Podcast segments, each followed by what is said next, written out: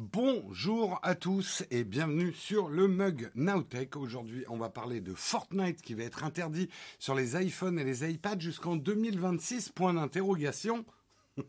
et de bien sûr de plein d'autres news tech.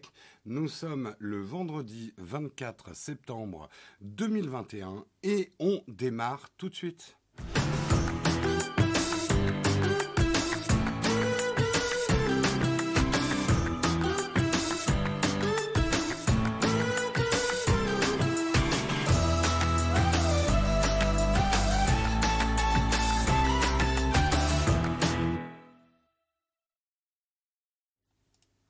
Bonjour à tous, j'espère que vous allez bien en ce vendredi matin, dernier jour de la semaine.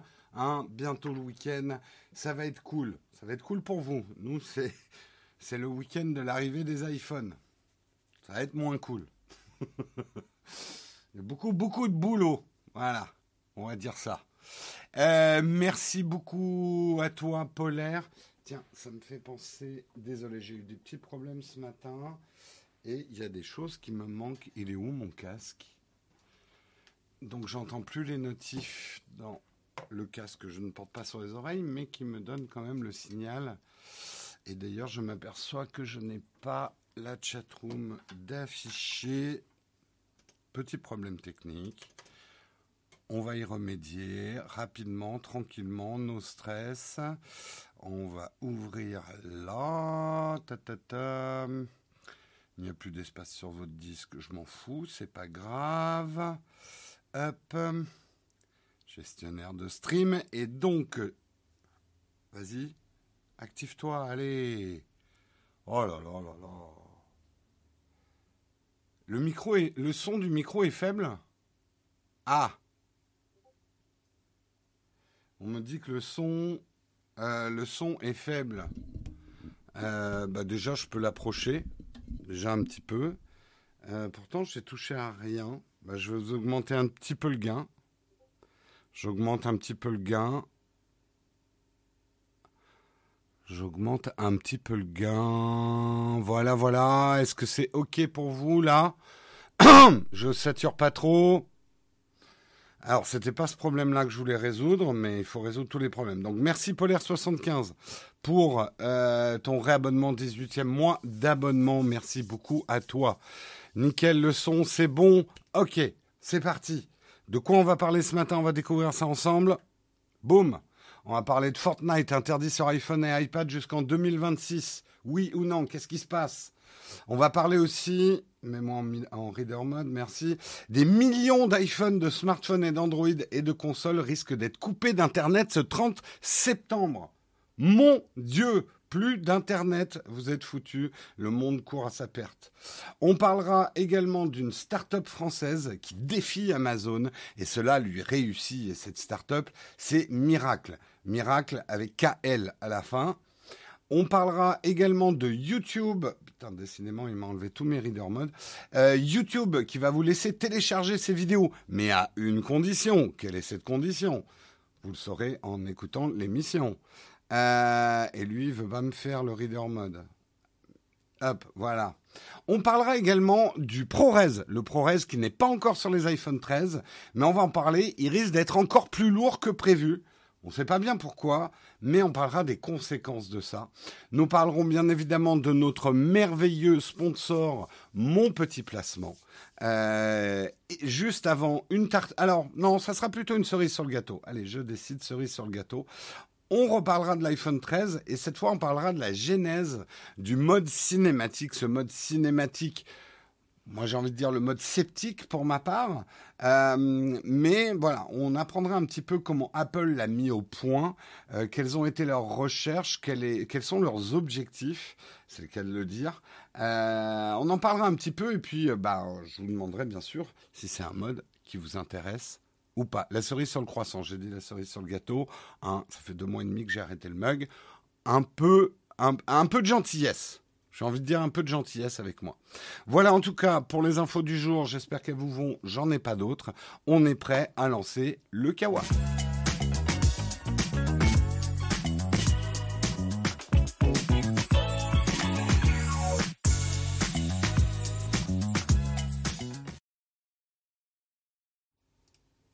Euh, Nintendo Direct, c'est une très bonne question. J'avoue que j'ai pas trouvé d'article vraiment fou ce matin sur le Nintendo Direct. Moi, je l'ai pas suivi.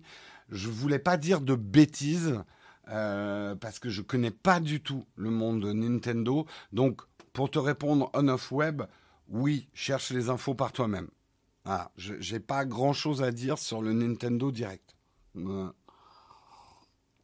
quand je connais pas un domaine du tout, je préfère pas m'avancer, sauf s'il y a un article qui m'explique tout. Mais là, il y avait que des infos très éparses euh, ce matin sur le Nintendo Direct. J'ai j'ai pas eu l'impression que c'était foufou. Je sais pas pour ceux qui suivent, qui ont suivi le Nintendo Direct, vous êtes hypé à mort ou ouais. Merci Poppy 21 000 pour ton sub, 9 mois d'abonnement. Merci beaucoup à toi. Voilà, il va y avoir un film d'animation Mario. Ok, c'était nul. Ok, bon, bah voilà, on rate rien. On va parler plutôt de Fortnite interdit sur iPhone et iPad jusqu'en 2026. What the... Qu'est-ce qui se passe? En fait, vous, on a suivi un petit peu les jugements rendus autour du fameux procès Apple contre Epic. Grand procès avec plein de conséquences qui vont se dérouler même dans les années à venir puisque c'est presque un changement de paradigme pour le business du, jeu mobile. Mais euh, c'est le patron d'Epic qui, par une série de tweets hier, annonçait que euh, le jeu Fortnite serait interdit d'iPhone et d'iPad jusqu'en 2026.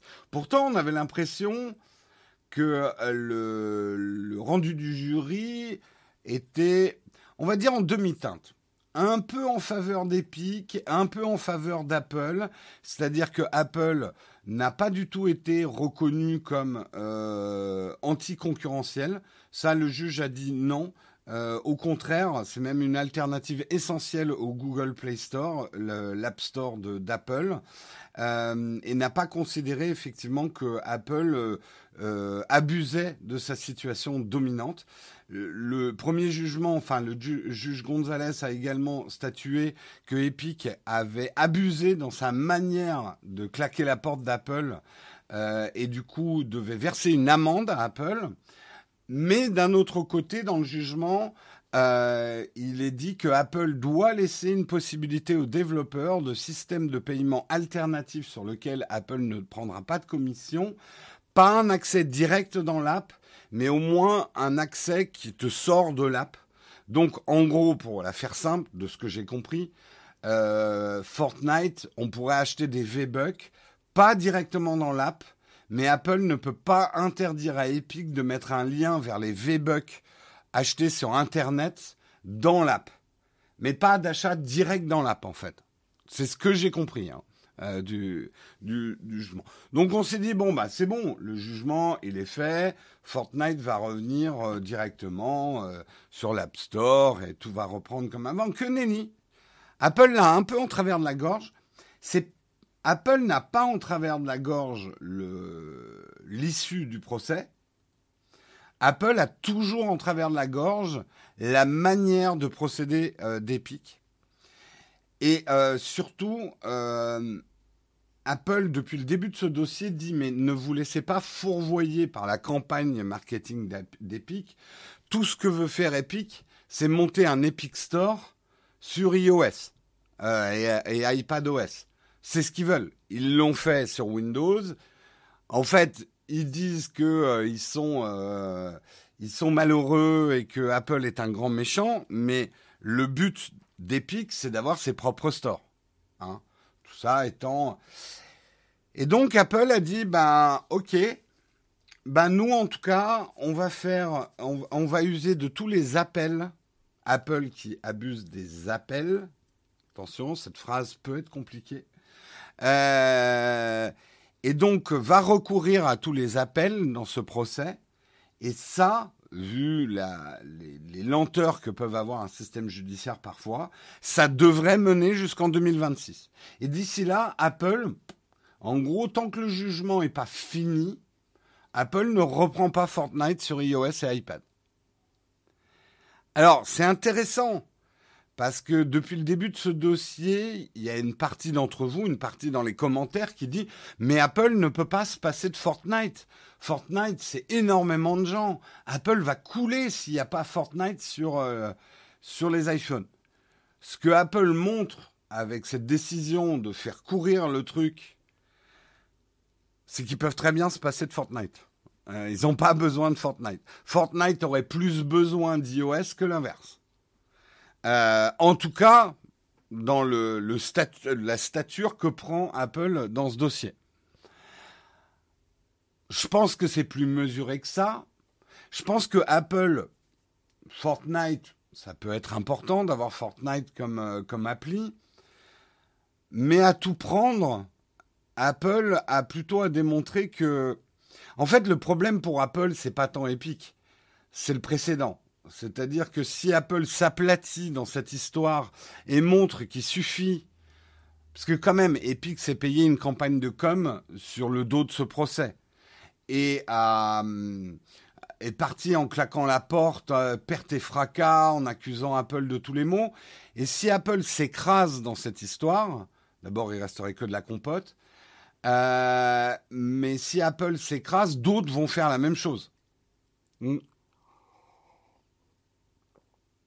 Donc, en gros, le résumé, effectivement, c'est qu'Apple ne reprendra pas Epic tant qu'un jugement ne les obligera pas à le faire. Et tant qu'un procès est en appel, ils ne sont pas obligés de le faire. Donc, c'est intéressant. C'est intéressant de voir le rapport de force. Epic, oui, c'est énorme. Euh... Euh... Epic, c'est énorme, mais c'est pas non plus vital pour Apple. Contrairement à ce que certains pensaient, quoi. Donc, euh, intéressant, intéressant. On n'a pas fini les rebondissements. Si vous êtes un joueur de Fortnite et que vous êtes sur iOS, vous n'avez plus que vos yeux pour pleurer. Ou alors, vous prenez une solution de cloud gaming. Moi, j'ai toujours pu jouer euh, avec mon Shadow à, Fortnite sur mon, iPad ou mon iPhone. Jamais été bloqué. Bon, après, je joue pas à Fortnite. Parce que j'aime pas Fortnite. Mais je, comprends pourquoi Fortnite a eu autant de succès. Après, c'est pas ma tasse de thé. Euh, gros manque à gagner pour les deux parties tout de même. Je suis pas sûr côté Apple. Je ne suis pas certain que c'est un énorme manque à gagner. Bah, en plus, si Apple n'a plus la marge de 30% sur les V-Bucks,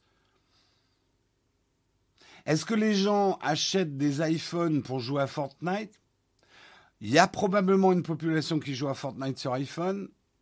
Est-ce que, est que ça a empêché l'iPhone 12 de se vendre comme des petits pains? Tu vois? Tout ça à mettre en perspective. Ça fait cher la solution pour jouer à Fortnite après tu peux jouer à d'autres jeux que Fortnite aussi, avec, un, avec une solution de cloud gaming. C'est ça l'avantage. Allez, article suivant, article suivant, nous allons parler de millions d'iPhone, de smartphones, Android et de consoles qui risquent d'être coupés d'Internet ce 30 septembre. C'est bientôt. Allez-vous perdre Internet? Est-ce la fin du monde? Est-ce que vous allez disparaître quand Internet va disparaître? Certains peuvent penser ça.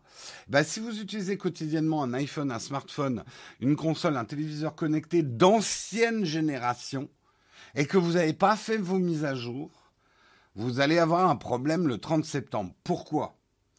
Eh bien, euh, certains des appareils vont être brutalement privés de connexion Internet à partir du 30 septembre 2021, mais en garde le chercheur en sécurité informatique. Un important certificat numérique de sécurité appelé Ident Trust DST Route CAX3, ça en fait à dire, Ident Trust DST Route CAX3 va expirer certificat d'authentification numérique. Ce certificat permet de certifier un autre certificat extrêmement répandu. Bienvenue dans le monde merveilleux des certificats. Euh, ce certificat permet de certifier un autre certificat extrêmement répandu, le fameux ISRG Route X1. Hein. Qui ne connaît pas le ISRG Route X1, bien sûr Euh, proposé par Let's Encrypt, une autorité de certification née en 2015, ce protocole chiffre une importante partie des connexions réalisées sur Internet. De nombreux appareils euh, s'appuient toujours sur Hidden Trust DS Route CAX3 pour certifier le fameux ISRG Route X1. J'adore ce genre d'article dès le matin. euh, Qu'est-ce qu'il a dit, euh, Guillaume? J'ai pas vu. J'ai pas vu, j'ai pas vu. Euh, un peu comme le bug de l'an 2000, un peu. Il y a de fortes chances que de nombreux appareils sortis avant 2017 soient affectés, surtout si vous n'avez jamais installé de mise à jour du logiciel. Alors j'ai envie de dire, côté smartphone, Bon, je connais des gens hein, qui mettent jamais à jour leur OS hein, de, smartphone, donc ils auront peut-être des problèmes. Moi, je pense qu'il y aura plutôt des problèmes sur des consoles, éventuellement des smart TV ou des trucs qu'on met rarement à jour parce qu'on a la flemme. Euh, on le fait pas. En tout cas, dans le cas d'un smartphone tournant sur Android, il est nécessaire d'installer Android 2.3.6 Gingerbread. putain, ça remonte ça. Ou une version ultérieure pour conserver une connexion Internet complète.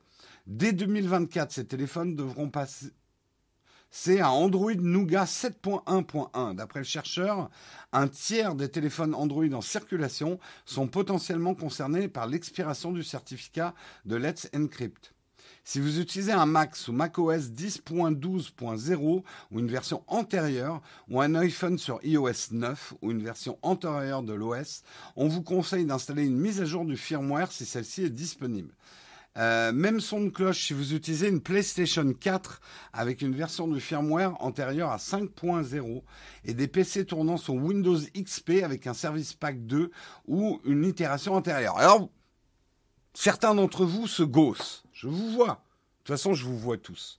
J'ai plein de petits écrans et je vois tout ce que vous êtes en train de faire. Je vois ceux qui sont sur les chiottes, je vois ceux qui sont dans leur douche, je vois ceux qui sont en train de prendre leur petit-déj, je vois ceux qui sont rendormis en m'écoutant, je vous vois tous. Donc je vois que certains sont en train de rire en disant mais c'est quoi des gens qui seraient encore sous Windows XP Pensez aux entreprises. Dans les entreprises, les mises à jour, c'est pas forcément l'utilisateur qui les décide. Non, ça c'est Samuel qui a plein d'écrans. Mais en fait, j'ai Samuel en proxy, moi.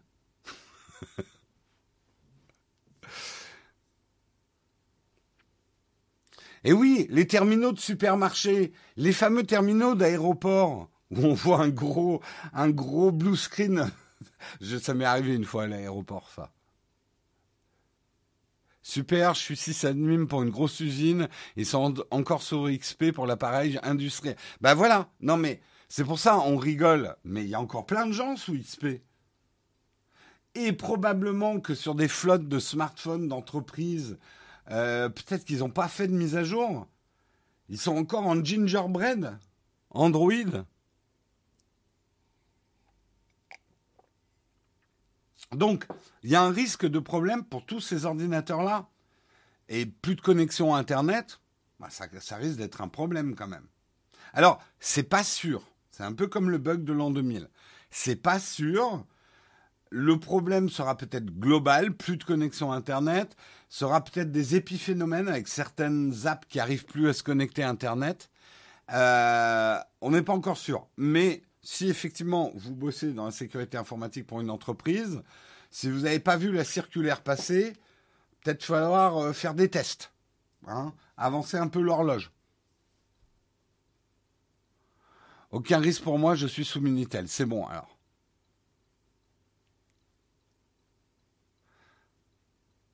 Ah, après, oui, je sais que certains d'entre vous bossent dans des entreprises où les ordinateurs ne sont pas connectés à Internet. Auquel cas, ça ne sera pas un problème pour vous. Auquel cas, ça ne sera pas un problème pour vous. Voilà, on continue, on continue euh, dans les articles et on va parler de miracles. je vais accomplir un miracle devant vous. Regardez, je vais plier un smartphone. Ceci est un miracle. Bref, Jeu de mots pourri à part, on va parler de la start-up française Miracle. Alors ça s'écrit M-I-R-A-K-L, parce que Miracle, ça doit être pris. Euh, Qu'est-ce que c'est que cette start-up? Alors, on la compare souvent à un Amazon français. C'est un tout petit peu plus compliqué que ça. En fait, c'est un spécialiste des marketplaces. Euh, et en fait, le principe de Miracle, c'est de proposer aux boutiques en ligne de ses clients d'ajouter des produits d'autres fournisseurs pour compléter leur offre. Vous savez, quand vous êtes même chez Amazon ou euh, Fnac ou quoi que ce soit, on voit des marketplaces. Marketplace, c'est comme si d'autres vendeurs pouvaient vendre leurs produits dans votre boutique très simplement. Ça vous permet de grossir votre offre, garder des clients captifs sur, euh, sur, euh, sur votre site. Euh, pour les fournisseurs, la startup a développé ce qu'on appelle Miracle Connect et ces derniers peuvent s'inscrire pour espérer vendre leurs produits sur davantage de boutiques en ligne. En gros, ça vous permet d'agrandir votre zone de chalandise euh, numérique facilement. Miracle s'occupe de tout. La startup continue à faire sa place. Un an après une levée de fonds de 300 000 millions, de 300 millions, pardon, euh, après une levée de fonds de 300 millions de dollars qui lui a valu la dixième place parmi les licornes de la French Tech, ses clients sont de plus en plus nombreux alors que la société signait un contrat avec Carrefour en, juin 2020 pour constituer la marketplace de l'enseigne de grande distribution française. Ils ont également clients Accor, Airbus Hélicoptère, Leroy Merlin, euh, de Kroger Co ou encore Toyota Material Handling euh, qui font partie des 300 clients euh, de Miracle. Donc c'est une solution qui se développe de plus en plus. Il y a un petit côté effectivement euh, alternative à Amazon qui, qui, est assez intéressante. Nous, en tant qu'utilisateurs, on ne les voit pas. Il n'y a pas une boutique miracle. Mais ça va permettre, si je comprends bien le principe, si j'achète des choses à Leroy Merlin, d'avoir un marketplace beaucoup plus ouvert avec beaucoup plus d'offres donc de m'éviter d'aller chercher le produit que je trouve pas, d'aller le chercher chez Amazon, par exemple. Et justement, ils viennent de faire une levée de fonds, une levée de fonds absolument énorme. Euh, c'est la, ça aurait dû être le record de la levée de fonds puisque c'est 580 millions. Euh, non, je crois qu'ils ont levé quelque chose comme 500 millions euh, d'euros, mais ils ont été battus euh, de quelques heures par Sorare. Sorare, on en a déjà parlé, c'est des NFT euh, notamment avec des cartes de joueurs de foot, qui eux viennent de lever 580 millions d'euros. Tout ça pour dire, c'est flou, tout ça. C'est intéressant. Ça veut dire qu'il y a, il commence à y avoir du big money dans les startups françaises. Et c'est ce qui manquait aux startups françaises, des gros investissements, des gros investisseurs pour leur permettre de devenir des plateformes internationales et de lutter contre la concurrence internationale. Euh, donc c'est quand même il y a une accélération des tendances numériques, effectivement, avec le boost Covid, euh, qui a changé nos habitudes. Je sais pas vous, mais moi, j'avoue que oui, j'ai changé encore plus. J'étais déjà quelqu'un qui commandait pas mal en ligne. Euh, en fait, j'ai un double phénomène, moi. À la fois, je commande plus en ligne. En fait, euh, moi, c'est les supermarchés qui vont souffrir. Je vais de moins en moins au supermarché, de plus en plus dans des petites boutiques et de plus en plus en ligne. Euh, C'est-à-dire que je commande, il y a beaucoup de choses que je prenais au supermarché que je commence à commander en ligne. Euh, les, produits récurrents, les packs d'eau à monter, ce genre de choses, de plus en plus en ligne, ce qui me libère du temps aller chez des petits commerçants, bouchers, primeurs, etc., fromager, euh, et ce genre de choses.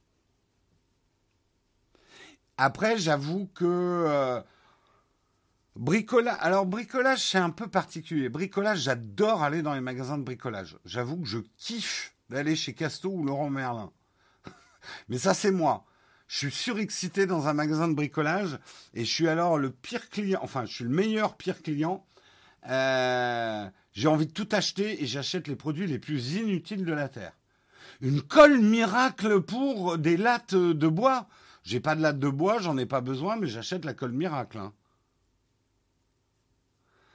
Euh, plus pratique pour trouver son quinoa bio équitable et son sel rose de l'Himalaya sans gluten. Tout à fait. Mais t'as tout compris, Olek. Le sel sans gluten, faut qu'on en parle, hein, Oleg. Je pense que tu es tombé dans un piège marketing. Euh,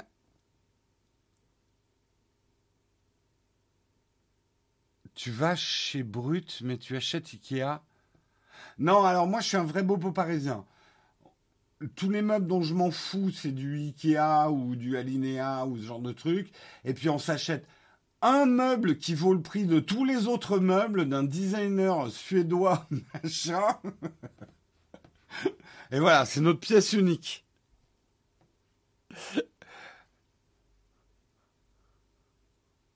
Ouah, j'avais pas cette tête de personne. Non, mais c'est ça. Attends, j'ai acheté une valise de trépan pour faire un trou. Hein. j'ai acheté toute la mallette de trépan. Je me dis, je me suis dit, on sait jamais. Elle est en promo en plus. Si j'ai des trous plus grands à faire un jour, je serais content d'avoir tous ces trépans là.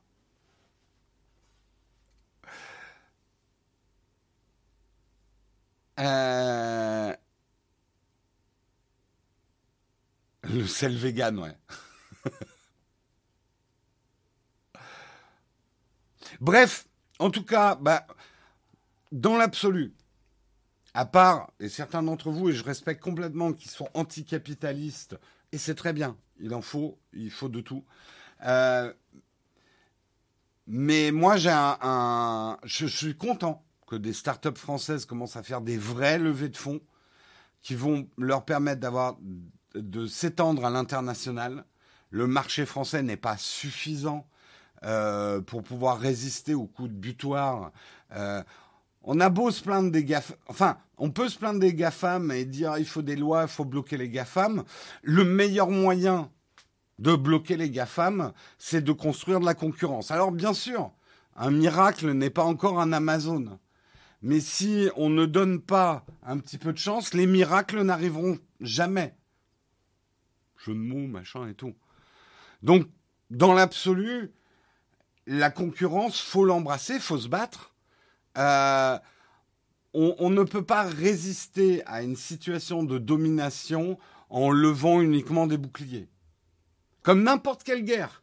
Si vous, allez, dans une guerre juste avec un bouclier, si vous n'avez pas un truc pour taper de l'autre côté, vous allez peut-être encaisser des coups en mettant des lois pour empêcher des trucs.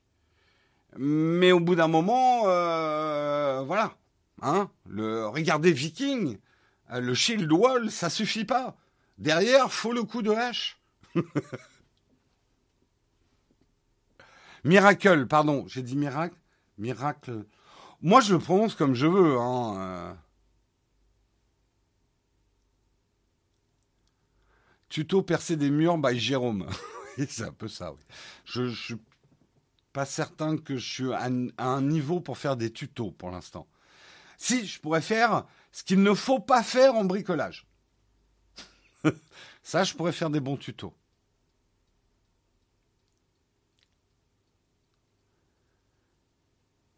L'art de la guerre par Jérôme. Ne pars pas à la guerre avec juste un bouclier. C'est pas, c'est pas une bonne idée.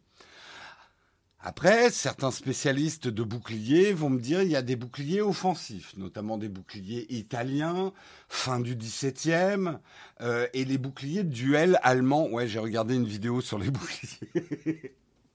oui, il y a des boucliers offensifs. Mais bon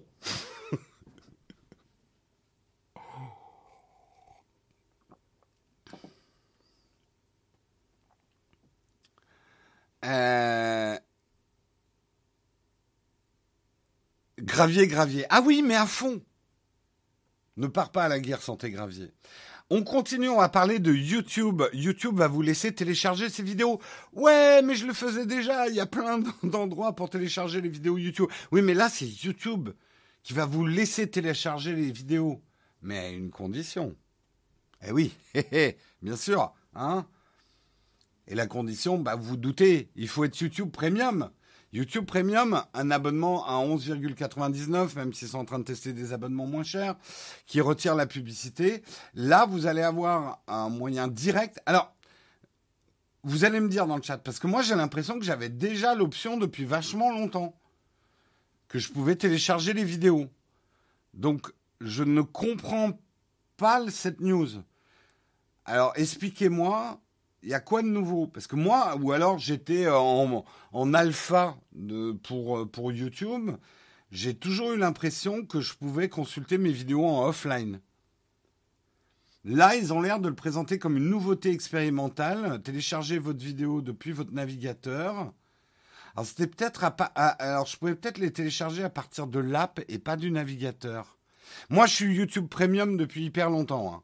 Donc, j'ai toujours eu l'impression de pouvoir télécharger du contenu YouTube pour le consulter offline. Euh, c'est peut-être, oui, je pouvais peut-être le faire que sur l'application, c'est ça. Maintenant, je peux le faire sur navigateur. Ok, je comprends la news. Merci. Le mec qui se lance dans une revue de presse et qui comprend pas ses propres news.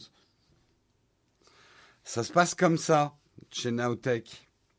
Donc bien sûr, ça va pas être un téléchargement genre euh, fichier MP4 en 4K machin. D'abord, vous pourrez télécharger au maximum en 1080p, je crois, en Full HD. Euh, ensuite, ça va être bardé de DRM. Ça va pas être un fichier posé sur votre truc. Ça, vous le savez, on va pas en parler, mais il y a des solutions pour ça.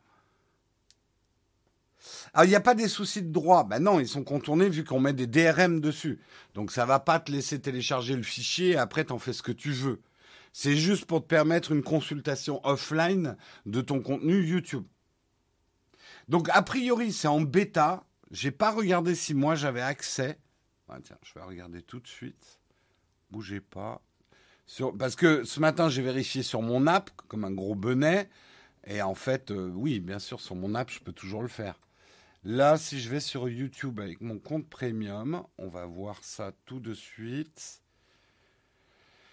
Mon compte premium. Euh,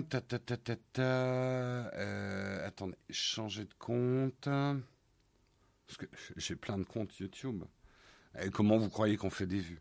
Euh, J'aurais pas dû dire ça, c'est un secret. Euh, si je vais sur une vidéo, si je vais sur l'accueil des vidéos et que je veux télécharger par exemple, êtes-vous des merdes numéro 4 de Cyrus North?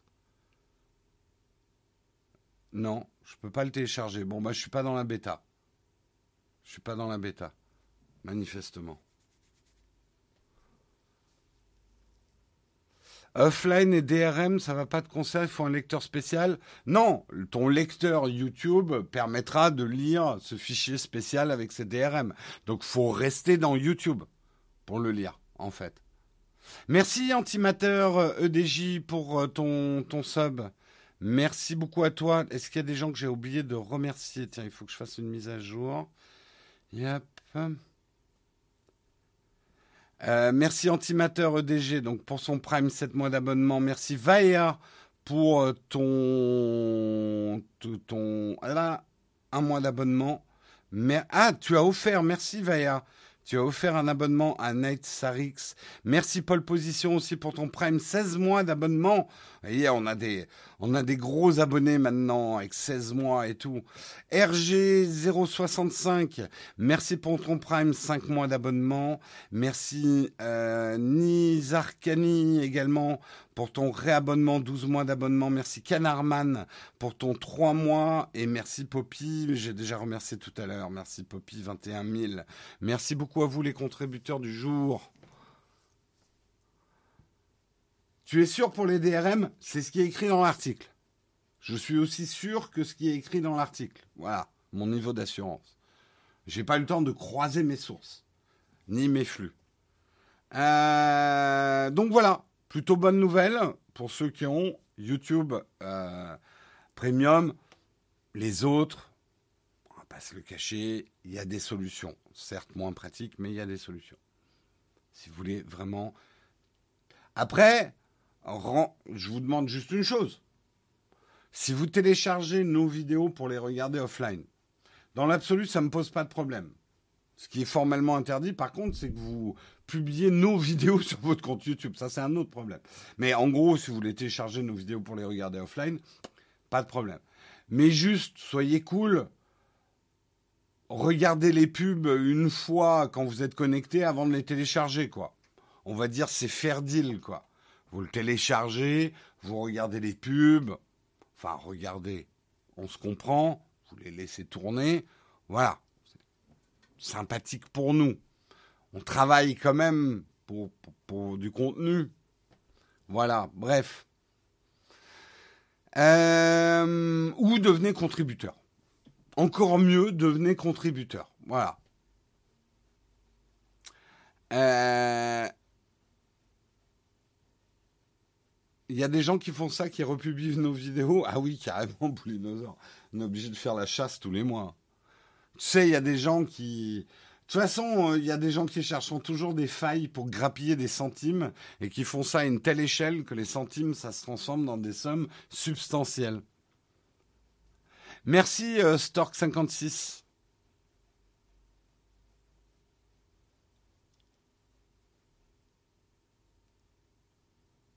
Entre regarder les pubs ou visionner YouTube Premium, lequel est le plus intéressant pour nous? Euh, YouTube Premium. Un, visionnage en YouTube Premium, au prorata d'un visionnage, un visionnage d'un Premium nous rapporte plus qu'un visionnage publicitaire. Même euh, dans l'absolu, dix fois plus qu'un visionnage publicitaire. Il y a une bonne répartition euh, du YouTube Premium pour les, pour les créateurs. Euh, YouTube a plutôt été euh, généreux dans ce sens-là. Alors après, il y a pour l'instant assez peu de YouTube Premium, donc ça ne représente pas beaucoup dans, le chiffre d'affaires de notre YouTube monnaie spécifique. Euh, mais pour une, une vue premium, fait gagner plus d'argent aux créateurs qu'une vue publicitaire. Merci Guillaume Slash pour euh, ton sub. Tu es nouveau ici Ah non, ton quatrième mois d'abonnement. Comment ça se fait que tu à quatre mois d'abonnement? Ils sont où les, mois d'avant, Guillaume? Je vais les déduire? De la feuille de paye?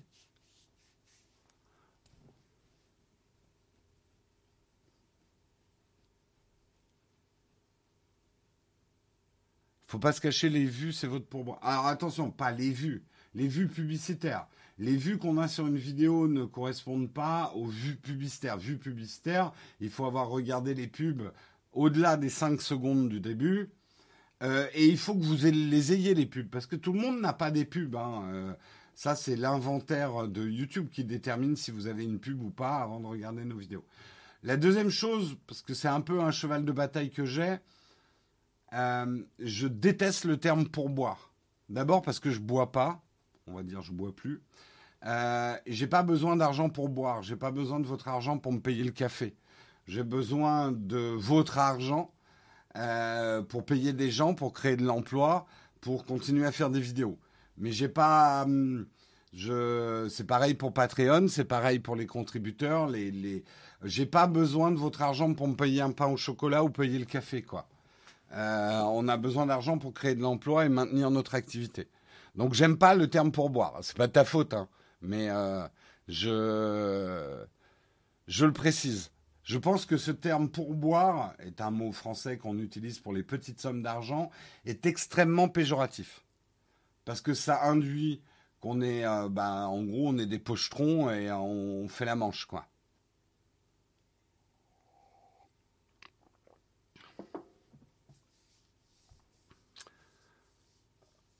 Donation, c'est pas moi le terme, je trouve en français le contribution. Vous contribuez en regardant une pub, vous contribuez à la chaîne. En utilisant un lien d'affiliation, vous contribuez à la chaîne. Euh, en devenant contributeur, vous contribuez à la chaîne. Voilà. En partageant une vidéo, vous contribuez à la chaîne. En mettant un pouce bleu, en mettant un commentaire, vous contribuez à la chaîne. Vous faites partie de l'aventure en fait. Vous la soutenez. Le don, c'est autre chose, parce que d'abord, même fiscalement, le don n'existe pas en France, sauf pour, les associations à but non lucratif reconnues euh, par l'État. Donc ça va être uniquement les ligues contre le cancer, euh, etc.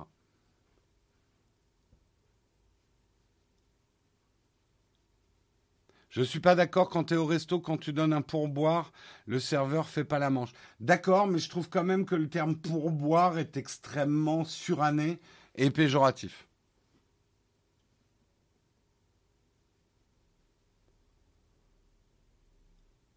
Mais bon, euh, voilà, je fais, euh, Je, fais un peu mon wok.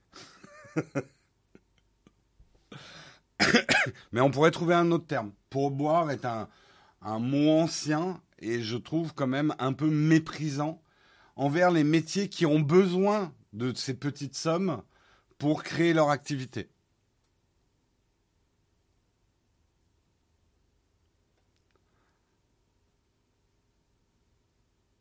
Être choqué par pourboire, c'est du muguisme, c'est un petit peu ça.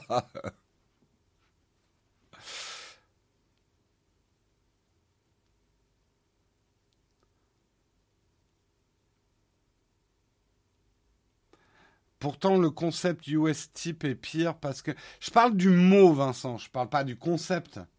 On parle effectivement de petites sommes d'argent volontaires pour récompenser euh, d'un travail bien fait.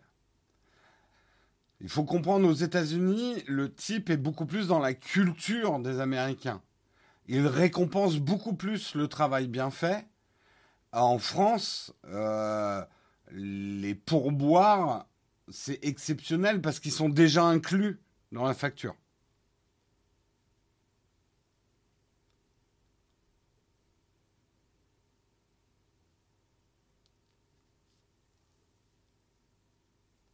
Bon, on va peut-être pas discuter étymologie jusqu'à la fin des temps.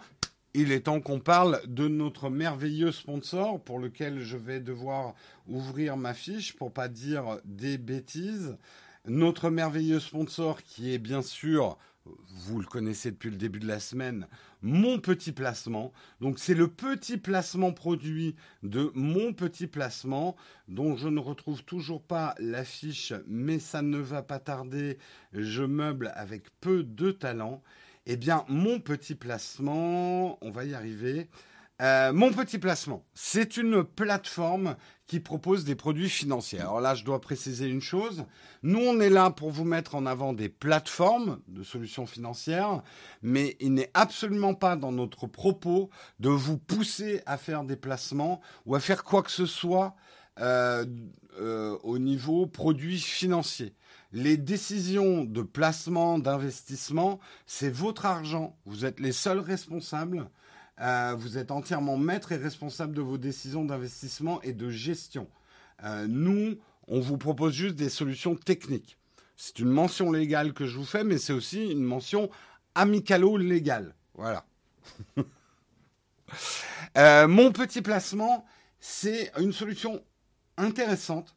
C'est vrai qu'en France, et je vais le voir tout de suite dans la chatroom parce qu'on a toujours les mêmes, euh, mais on est très mal informé sur les placements. On n'a pas la culture du placement. On a plutôt une culture de bad laine en France. Le bad laine, c'est mettre son argent de côté et qu'il ne fructifie pas. Le livret A, c'est 0,5%, c'est moins que l'inflation. C'est plus un bad laine qu'un placement. Un placement, c'est quand on veut dynamiser de l'argent, quand on veut que... On sait faire de l'argent avec le temps, en fait, un placement. C'est exactement comme quand vous achetez un bien immobilier qui prend de la valeur, bah vous faites de l'argent avec le temps. Euh, on pourrait discuter après de, la valeur de ça, mais en France, on a l'impression que ça, c'est réservé qu'aux gens qui ont énormément d'argent ou aux experts des marchés euh, ou ce genre de choses. Eh bien, avec mon petit placement, vous avez du placement simplifié. Pour la faire courte et techniquement, c'est des contrats d'assurance vie. Mais en fait, vous n'avez même pas à le savoir, mais si vous voulez vous informer, informez-vous ce que c'est les contrats d'assurance vie. Ça a changé il n'y a pas si longtemps. Euh, les formes que peuvent prendre les contrats d'assurance vie, ce n'est plus de l'assurance vie au sens propre hein, du, terme. Euh, c'est à partir de 300 euros. Donc vous pouvez faire des petits placements justement. C'est pas réservé aux gens qui ont 10 000 euros à mettre à la bourse ou ce genre de choses. Euh, euh, oui, ben Vincent, tu viens de comprendre ce que c'est qu'une mention légale dans ton commentaire. Merci de ton commentaire. Euh, justement, c'est des produits financiers qui sont sélectionnés par, par des experts euh, et qui sont euh, justement classés avec leur niveau de risque. Et c'est pas la jungle. Vous n'allez pas vous perdre dans des produits financiers auxquels vous ne comprenez rien. Ces experts sont justement euh, joignables par téléphone, mail ou chat. Que vous soyez débutant ou expert, vous trouverez justement des niveaux de risque complètement différents. Et un questionnaire va justement vous permettre de déceler quel est le niveau de risque que vous êtes prêt à prendre, quel est votre niveau de culture sur les placements et les investissements. Donc c'est vraiment quelque chose, et je le conseille notamment aux débutants qui ont peur, mais qui, ont envie quand même que leur argent fructifie au lieu de dormir, euh, mais qui ont un petit peu peur de tous ces systèmes-là. Sachez également que vous pourrez quand même choisir des investissements en accord avec vos valeurs. Euh, les regroupements, par exemple, d'entreprises qui bossent plutôt sur l'écologie euh, ou qui bossent plutôt sur la santé ou sur l'égalité, euh, ça, c'est le propre des contrats d'assurance, c'est des regroupements d'entreprises et vous pourrez choisir des domaines qui vous intéressent. La tech, par exemple, vous pourrez choisir de placer votre argent là-dedans. Donc, rendez-vous sur monpetitplacement.fr pour répondre à un petit questionnaire qui va déterminer votre profil d'investisseur. On vous a mis le lien dans les commentaires. Vous pouvez profiter d'une réduction de 30% euh, de vos commissions à la performance la première année en sachant justement que mon petit placement ne se paye que si votre placement performe. Il ne se paye pas si vous perdez de l'argent. Et là, avec le code Nowtech, vous aurez une réduction de 30% sur vos commissions à la performance la première année. Donc utilisez le code Nowtech et le lien. Alors, est-ce que je l'utilise personnellement On m'a posé la question. Non, parce que moi, je suis déjà quelqu'un qui place depuis très longtemps euh, son argent. J'ai des placements, j'achète des actions, j'ai aussi des contrats d'assurance vie. Euh, donc, je n'ai pas pris de solution mon petit placement. Ça serait redondant avec des placements que j'ai. J'ai pas un niveau expert du tout en placement, mais euh, je suis un peu moins concerné par un produit, je pense, mon petit placement. Après, je verrai. Peut-être que je le testerai. Pour être honnête, aujourd'hui, j'ai même pas 300 euros à placer.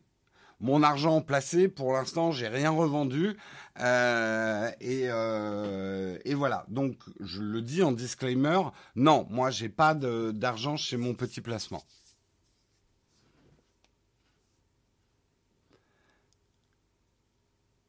Euh, est-ce que c'est valide au Québec? Alors, ça, je sais pas, ça m'étonnerait. Hein. Ça m'étonnerait. Il faut, que, faut leur poser la question. Et c'est vraiment ce que je vous incite à faire. Euh, moi, c'est là, c'est un conseil d'amis. Ne faites aucun placement, aucun investissement sans prendre toutes les informations qu'il vous faut. Ne placez pas à l'aveugle. Le placement, c'est pas le casino. Euh, c'est une décision à prendre en âme et conscience. C'est vous qui êtes responsable. Donc prenez un maximum d'informations.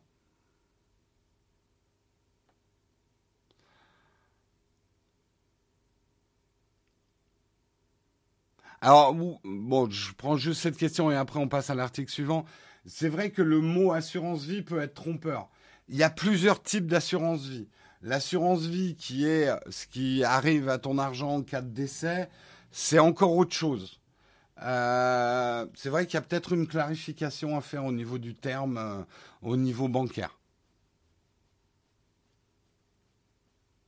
Bien sûr, le conseil qu'on donne toujours sur les investissements, ne placez jamais de l'argent dont vous avez besoin. En gros, si vous savez que dans les 10 ans à venir, vous devez acheter une maison, vous devez payer des études, ce genre de choses, cet argent-là, ne le placez pas. Ne placez que de l'argent qui dort inutilement.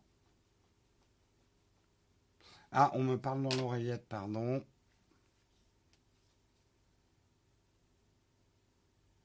Euh, merde, elle s'est pas réactualisée. Euh, attends. Euh, pourquoi j'ai j'ai rien Désolé. Ah putain, j'ai un problème de connexion.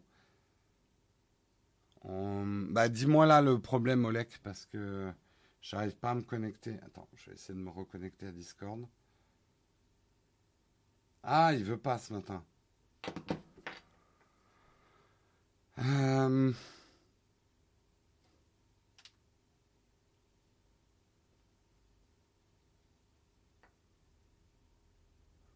attendez, excusez-moi, il faut que je fasse une manip.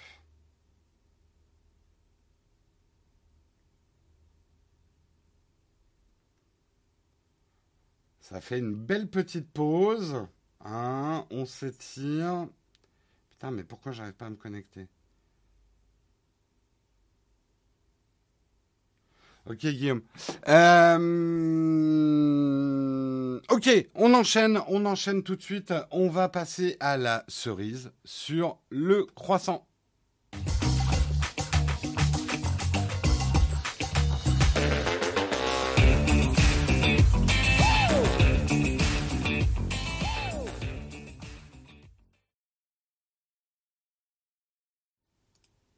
Cerise sur le croissant. Putain, je m'aperçois que j'ai oublié un article. C'est pas grave, on parlera du, du ProRes une autre fois.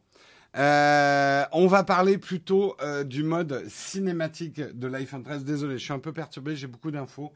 Euh, en même temps. Apple dévoile la genèse du mode cinématique de l'iPhone 13. Alors ce mode cinématique, il est effectivement très intrigant. intrigant, j'avoue que quand j'ai vu je ne connais pas votre réaction, mais quand je l'ai vu euh, pendant la keynote, le mode cinématique, j'ai fait ça marche pas super bien dans la démo, donc c'est hyper inquiétant. Maintenant, j'ai un peu de recul, j'ai ouvert un peu mes chakras. C'est une démonstration technologique assez extraordinaire, euh, le mode cinématique. On va, je vais vous expliquer pourquoi. C'est pas les premiers à le faire. Hein le, mode portrait en vidéo, d'autres smartphones l'ont fait. Ça sera intéressant peut-être de comparer les résultats.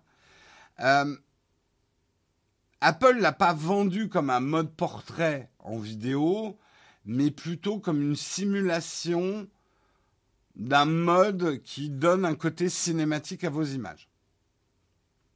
Pour comprendre l'ampleur du projet, l'idée était d'apporter effectivement une profondeur de champ de haute qualité à une vidéo euh, qui est ce qui est beaucoup plus difficile que de faire le mode portrait sur une photo.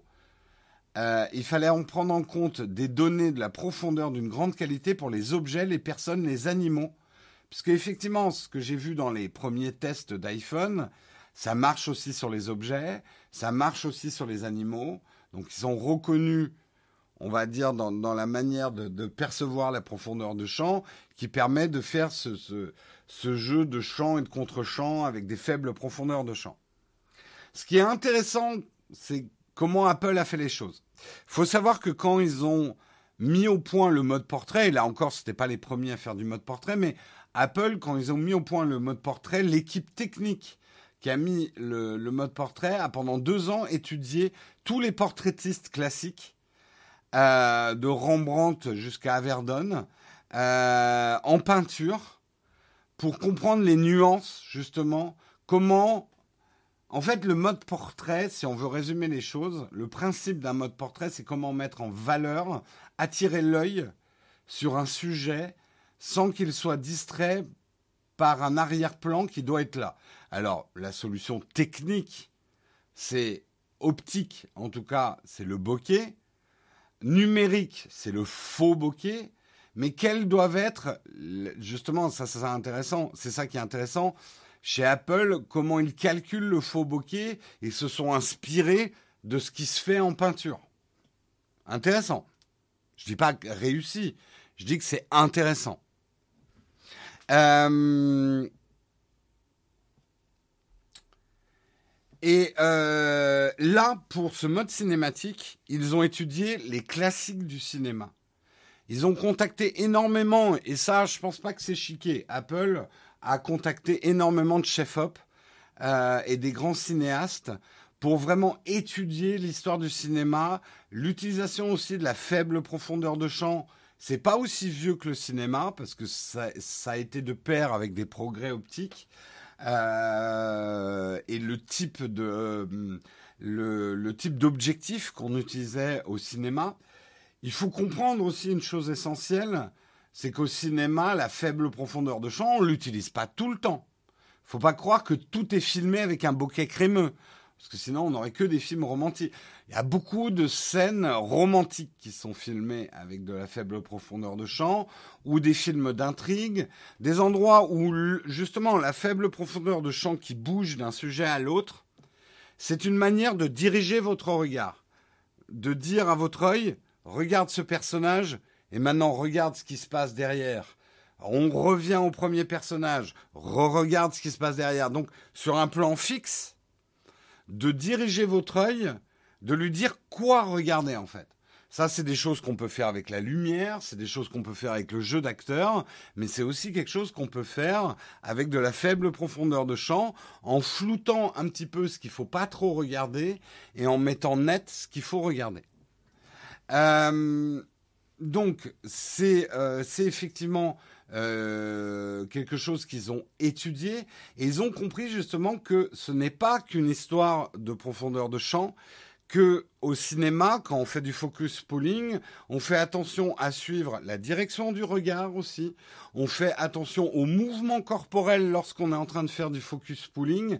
Il y a le focus pulling, ça consiste pas juste à tapoter sur un écran euh, pour dire tu focus là et là tu focus là. Le focus pulling au cinéma, ça se fait de manière manuelle.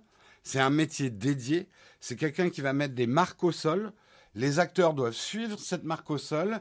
Et il y a quelqu'un, bon, maintenant avec des moteurs, mais qui globalement va changer la mise au point manuellement pour que cette mise au point suive le mouvement des acteurs, ou d'un objet, ou d'un mouvement de caméra. Je vous ai expliqué un petit peu le focus pulling au cinéma. Vous allez me dire, mais pourquoi ils font ça manuellement alors qu'on a des autofocus de ouf sur les Sony? D'abord parce qu'ils ne travaillent pas avec des Sony, au cinéma, quoi qu'ils peuvent. Mais par exemple sur des caméras de Sony, les, euh, sur des caméras de cinéma, les RED, euh, les euh, ah, bon ça m'échappe mais ça va me revenir. Des, des, grosses caméras de cinéma, il n'y a pas d'autofocus, on n'en a pas besoin parce que le focus pulling manuel garde des valeurs organiques. C'est pas grave si le sujet est un peu flou. Les objectifs de cinéma, les flous sont tellement beaux que l'œil ne va pas être choqué par quelques secondes d'un sujet qui est pas tout à fait net. Analysez les films que vous regardez, vous verrez que c'est pas des obsédés de la netteté hein, au cinéma. Hein. C'est plus, euh, oui, des Harry ou des d'autres. Euh, c'est plus des obsédés du mouvement. L'image au cinéma, c'est la lumière et le mouvement. C'est pas la lumière et la netteté, forcément. Euh, c'est juste un peu pour vous expliquer, parce que je comprends que le grand public, bon, on leur dit, ouais, je vais faire des images de ciné avec un smartphone. Qu'est-ce qu'une image de ciné?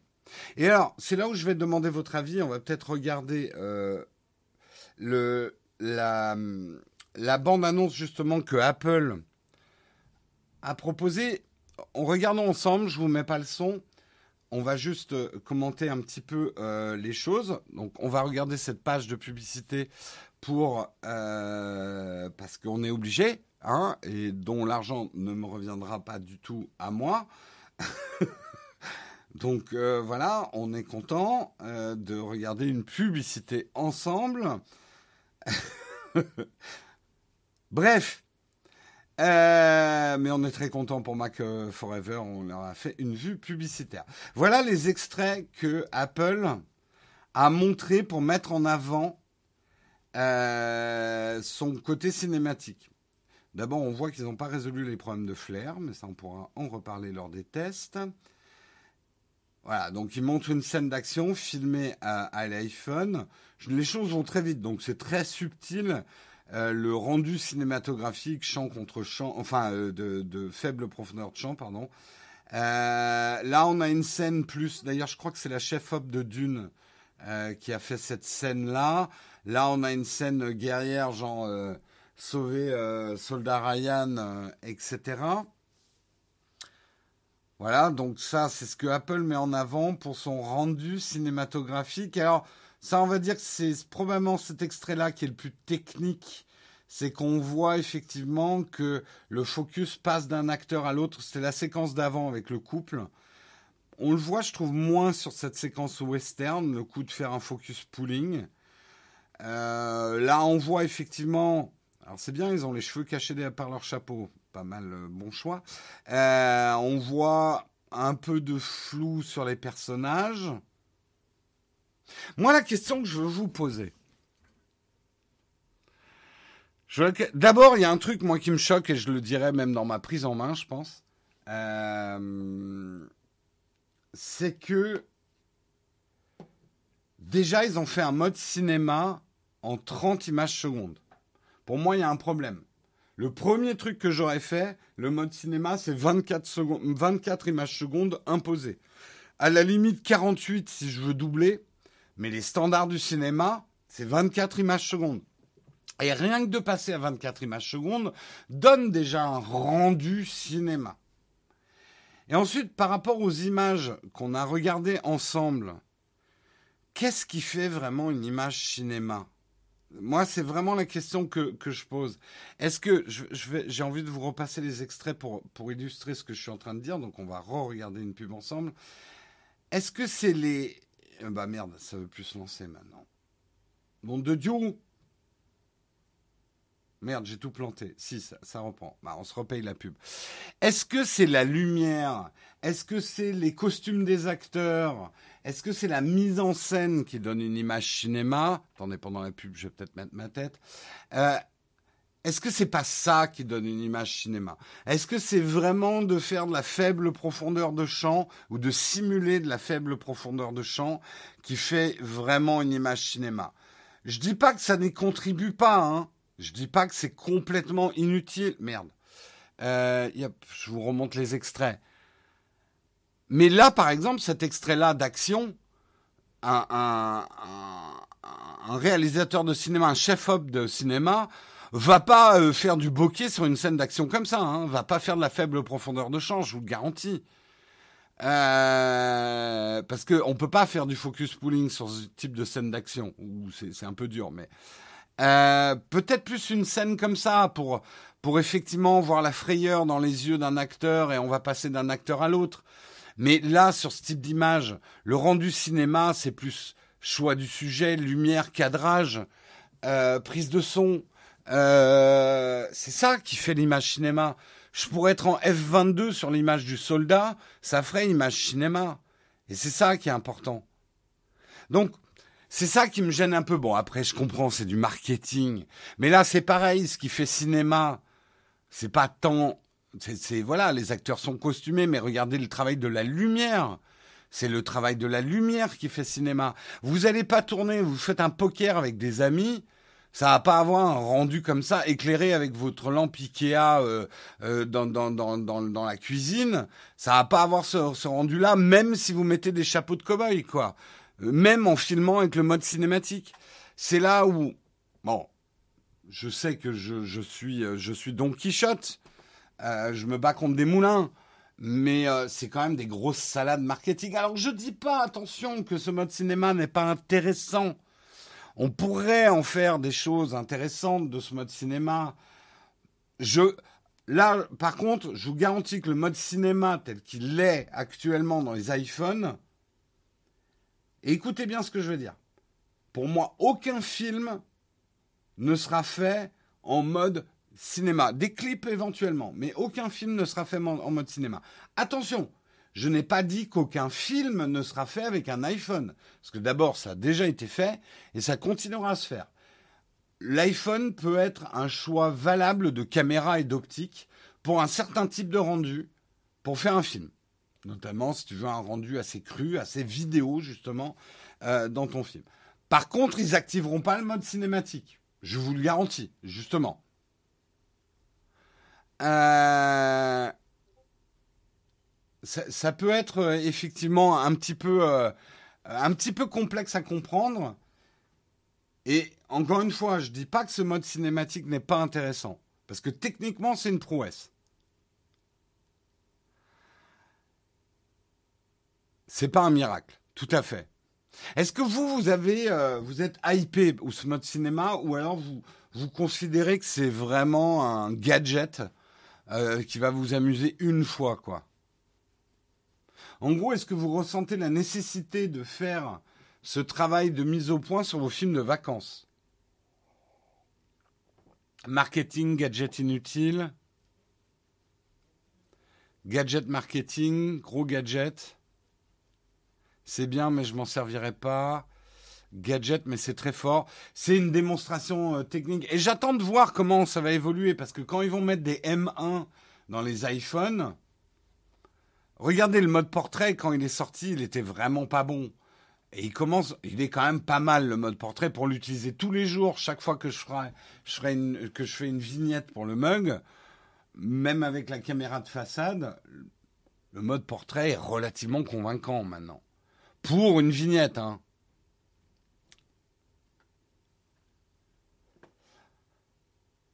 Après, ça, vous pouvez vous y attendre. Je spoil nos prochains tests. De ce que j'ai vu, Apple n'a pas du tout euh, corrigé les problèmes de flair en vidéo. Et ça, c'est un, très gros problème. Ils pourront mettre tous les modes ciné qu'ils veulent, tout le ProRes qu'ils veulent. Euh, je n'utiliserai pas leur caméra euh, souvent s'il y a encore des problèmes de flair. parce que ça la rend quasiment inutilisable sur les scènes de nuit. et sur les scènes en intérieur avec de l'éclairage euh, avec de l'éclairage contrôlé, euh, si on a des problèmes de flair, ça va rendre les, plans inutilisables, quoi.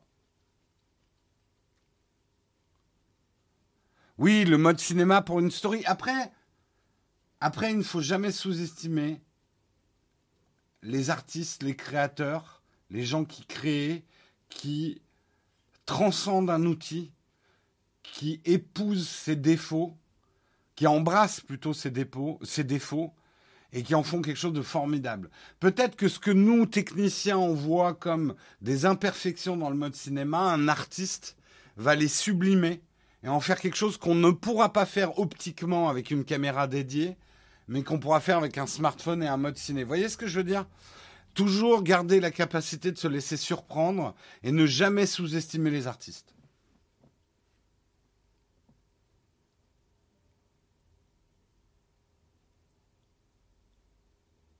Peut-on créer soi-même avec un iPhone ce mode cinéma? Je comprends pas ta question, Maya. En tout cas, non, il faut les derniers, euh, les derniers iPhones parce qu'il faut une grosse, grosse puissance du processeur. Hein. Du copro plutôt.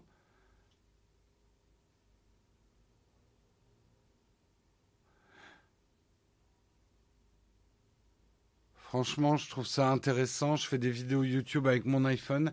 Je peux pas savoir si cet effet qui floute l'arrière-plan en fond fixe, sauf si j'utilise une appareil moins encombrant. Écoute, moi je pense que pour quelqu'un qui a effectivement un, iPhone comme caméra principale, euh, je pense qu'avec la lumière et la coiffure, si t'as pas une coiffure trop désordonnée et que tu t'éclaires bien, notamment je te conseille de te mettre une bonne backlight je pense que tu peux faire de la facecam avec le, mode cinématique assez convaincant. Plus convaincant que les détourages de zoom euh, pour te faire un, faux fond. Donc, euh, à voir. C'est vrai, un artiste, tu lui files 500 rouleaux de PQ, il t'emballe l'arc de triomphe. Ta démonstration est pas fausse, Solek.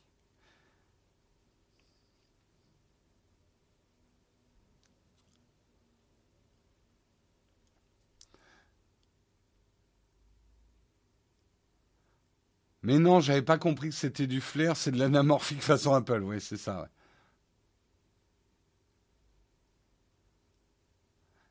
Des premiers tests que j'ai vus sur YouTube, ça marche mieux sur les objets. Ouais, après, c'est pour ça, je veux pas paraître méprisant. Je déteste ces vidéastes qui disent Oui, de toute façon, tant que ta caméra vaut pas 6000 euros, tu fais pas du cinéma. Euh, le cinéma est renouvelé, le cinéma est régénéré par des gens qui font du cinéma dans leur garage avec des caméras qu'on ne considère pas des vraies caméras de cinéma. Rappelez-vous que la nouvelle vague française, dont se gosse le masque et la plume ou d'autres euh, gens, euh, ça a été aussi une révolution technologique quand des vidéastes n'ayant pas le sou et pas subventionnés sont mis à prendre des caméras de tourisme pour tourner des films. Donc ne jouons pas les prétentieux du cinéma. Euh, et je ne suis pas en train de dire que ce mode cinématique ne servira jamais. Tel qu'on nous le vend, j'y crois pas pour l'instant. Oui, tu peux régler l'intensité du flou d'arrière-plan. Ce qui est très intéressant, Fabrice, c'est que tu peux éditer en post-prod. Ça, c'est quelque chose que tu peux pas faire optiquement, par contre. C'est vrai qu'au cinéma, si tu as raté ton focus pooling au cinéma, tu retournes la scène. Tu peux pas après en post-prod changer euh, ton flou.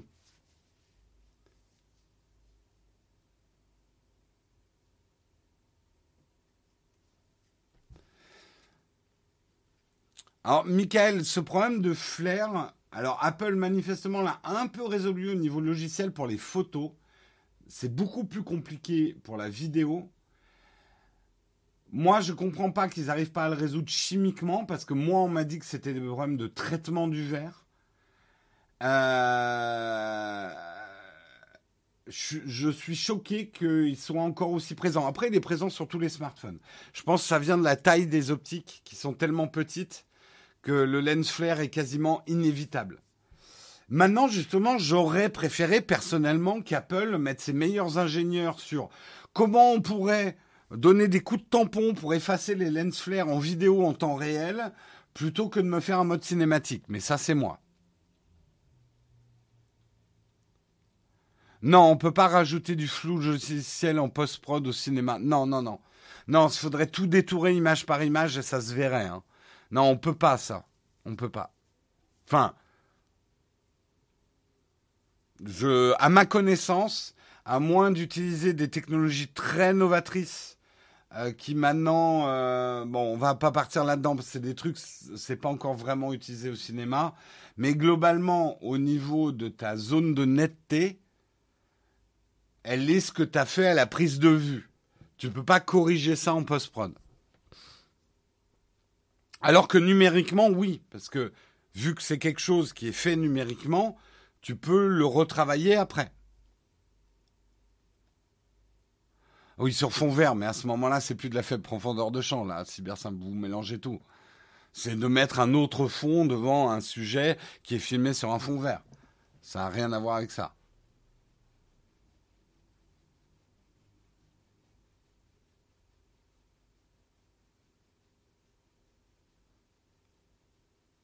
Alors, c'est aussi un truc que je comprends pas bien pourquoi Apple n'a pas plus exploité sa technologie LIDAR pour le mode cinématographique, puisqu'a priori le mode ciné, on le retrouve sur les iPhone 13 et les 13 Pro. Or, il n'y a que les 13 Pro qui ont un LIDAR.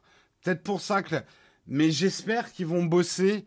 Euh, je pense que le, le mode cinématique peut être vachement amélioré avec le LIDAR. Ça, c'est clair. Et je pense qu'il va évoluer, hein. c'est clair.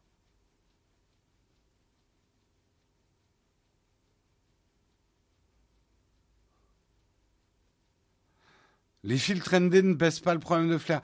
T'es curieux. Il est hors de question que j'ajoute des modules à mon iPhone ou même un pare-soleil à mon iPhone.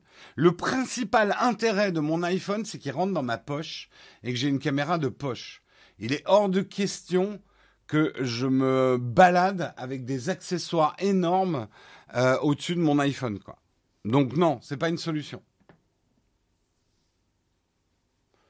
Lidar aurait une résolution suffisante pour les cheveux Non. Il y aura... Les cheveux, c'est con à dire, mais les cheveux seront un problème tant qu'une intelligence artificielle n'arrivera pas à décrypter une image et de dire ceci est un humain. Enfin, jusqu'à preuve du contraire. Ceci est un humain. Un humain, en règle générale, si c'est pas Pepe Garcia, il y a des cheveux sur la tête.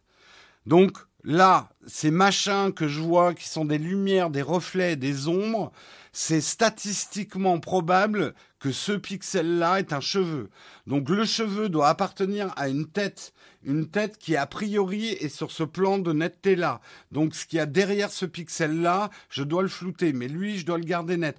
Tu vois ce que je veux dire? Tant que nos, nos appareils n'auront pas suffisamment d'intelligence artificielle pour comprendre exactement ce qu'ils sont en train de filmer, pour l'instant, ils arrivent à déterminer des formes mais il n'arrive pas à interpréter ces formes. On y arrive sur les, photos. En vidéo, ça, ça commence, mais on n'a pas encore fait le lien entre l'information ceci est un chien, ceci est un humain, ceci est un vase, qui serait balancé derrière à l'algorithme en temps réel qui calculerait les profondeurs de champ. Mais on va y arriver, on va y arriver.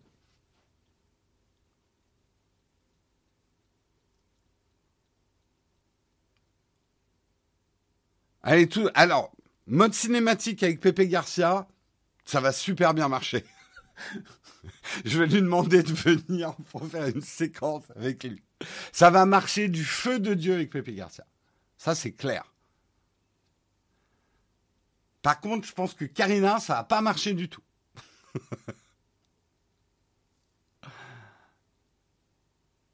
bon, sur ce, on va passer à la dernière rubrique de l'émission parce qu'on a beaucoup de choses à faire ce matin.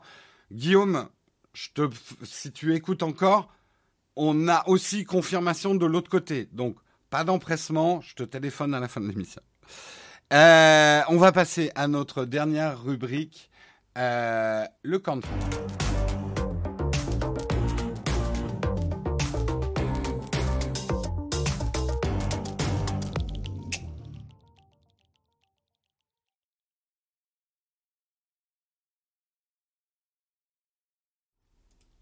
Tiens, alors je chope une question. Que penser des objectifs Pixter? J'ai fait une vidéo sur le sujet il y a 4 ans, je crois. Euh, que valent les objectifs euh, qu'on rajoute sur les smartphones? Est-ce que c'est du bien ou est-ce que c'est de la merde? Allez la voir parce que la réponse est nuancée. Voilà. La réponse est nuancée. Aujourd'hui, on fête le 400e mug. Merci Samuel de tenir encore le compte. Donc, si on rajoute aux 999 Techscope, nous en sommes à 1399 matinales. Et bon anniversaire au mug. Tout à fait.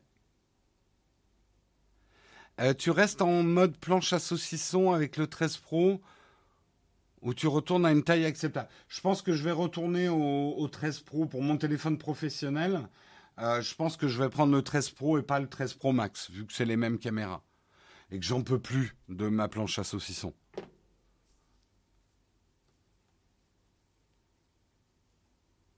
Surtout depuis que j'ai ça en téléphone personnel. Ça, c'est génial quand même. Ça, voilà. C'est génial.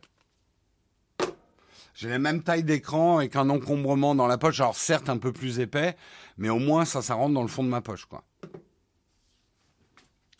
Est-ce que ça vaut encore le coup les objectifs de smartphone en 2021 Ça dépend quel smartphone tu as.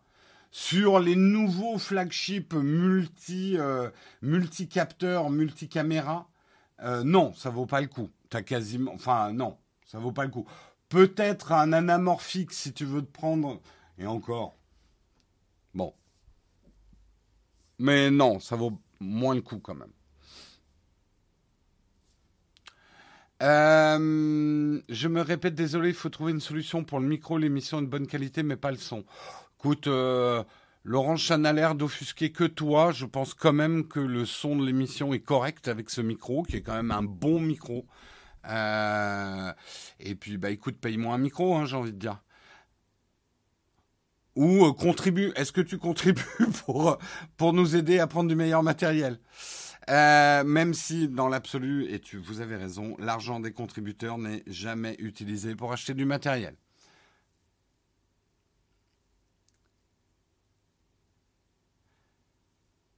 Euh, Régie, tu peux pas mettre de lien, donc j'ai pas vu l'article de quel. Dis-moi quel article tu veux parler, parce que tu peux pas mettre de lien, tu n'as pas le droit. Euh, hors sujet, est-ce que la batterie du Z Flip 3 est un point noir pour l'usage quotidien? Parlons 5 secondes de batterie. Point noir, non. Par contre, je le conseille plutôt à des gens qui, à un moment de leur journée normale, vont avoir accès à un point de charge. Voilà. Si vous êtes quelqu'un qui est itinérant toute la journée, que vous chargez jamais votre smartphone dans la journée parce que vous ne pouvez pas, vous pouvez avoir des problèmes avec ça, comme vous pouvez avoir des problèmes avec un iPhone 12 mini.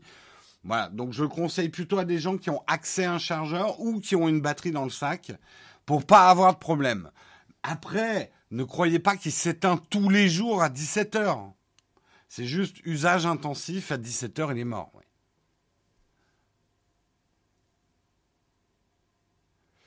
Euh, j'ai lu que les 128 euh, gigas seraient moins rapides que les 256 gigas niveau lecture-écriture. Oui, oui, c'est vrai. Penses-tu que Logitech va créer une app qui fait le même job que le logiciel Option pour les souris MX euh, Quel est ce job-là? Il faut que tu me redises. Option, ça me dit rien.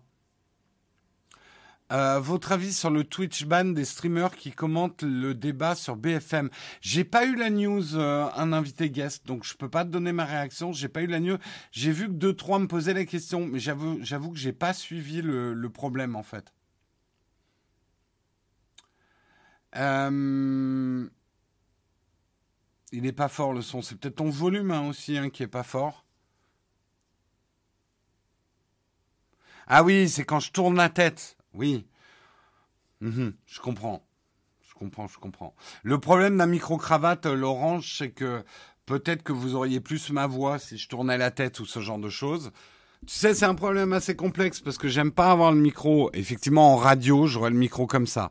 Et donc, vous auriez euh, la même qualité de son euh, uniforme, même si je tourne la tête.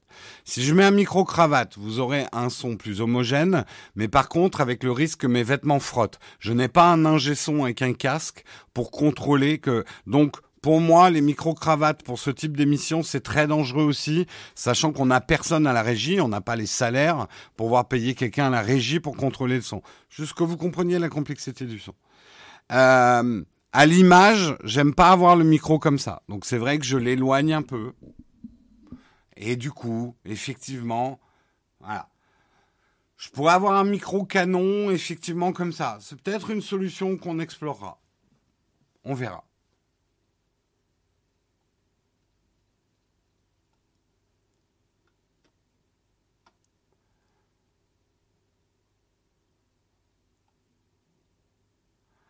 Euh,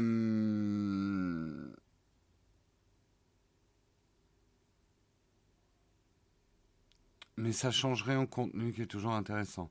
Non, non, mais c'est important hein, qu'on ait une bonne qualité de son et je sais que avec nos micros directionnels, euh, enfin nos, micros de radio, euh, il faudrait qu'on ne bouge pas la tête du tout.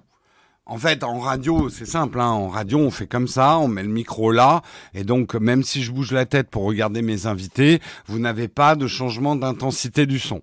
Ok? Voilà comment ça marche. Les micros radio, c'est les meilleurs micros pour la voix. On peut pas faire mieux. Un micro cravate n'arrivera jamais à la qualité d'un micro, et c'est pas un micro perché qui arriverait à cette qualité-là non plus. Euh, le problème vient que effectivement, j'essaye de dégager un peu mon visage et que je mets mon micro de radio légèrement en bord de champ, ce qui fait que quand je tourne la tête comme ça, vous avez une baisse d'intensité, effectivement.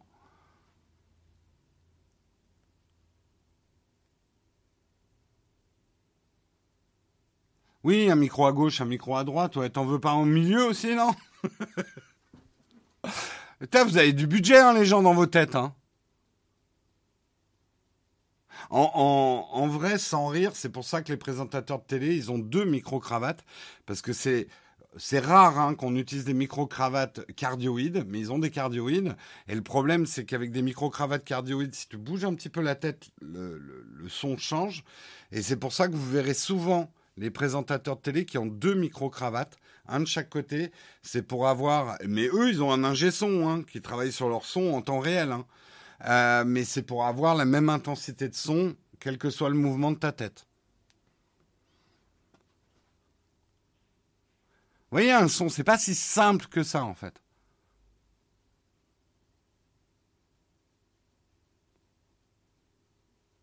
L'autre, c'est celui de secours. Écoute, alors moi, c'est pas ce qu'on m'a dit. On m'a dit que les deux permettaient de réguler des problèmes d'intensité de la voix, notamment sur le présentateur principal. D'accord, tu travailles à la télé, donc c'est juste celui de secours. C'est plus des cardioïdes alors. Moi, on m'a toujours dit que le problème de, ces micros-là, c'est que c'était des micros cardioïdes. Donc, tu as une baisse si la personne tourne la tête.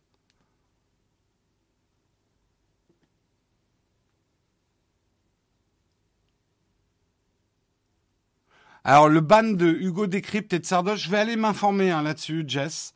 Euh, je découvre. Honnêtement, je suis désolé, la news n'est pas remontée dans mes news. Euh, ça m'intéresse beaucoup. Euh, si effectivement ils sont fait ban parce qu'ils ont critiqué BFM, c'est grave. Mais j'ai pas d'opinion parce que j'ai pas lu d'article là-dessus.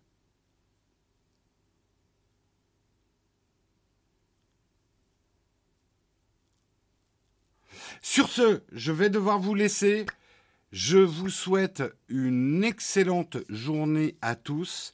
Nous, la journée va être longue, la nuit va être longue. On espère pouvoir demain vous fournir des vidéos. C'est alors, c'est des vidéos prises en main des iPhones. On va pas vous faire un test complet en les utilisant à peine quelques heures. Euh, mais abonnez-vous bien à la chaîne principale, c'est important. Et soutenez bien ces vidéos parce qu'elles sont importantes. Euh, de prise en main des iPhone 13.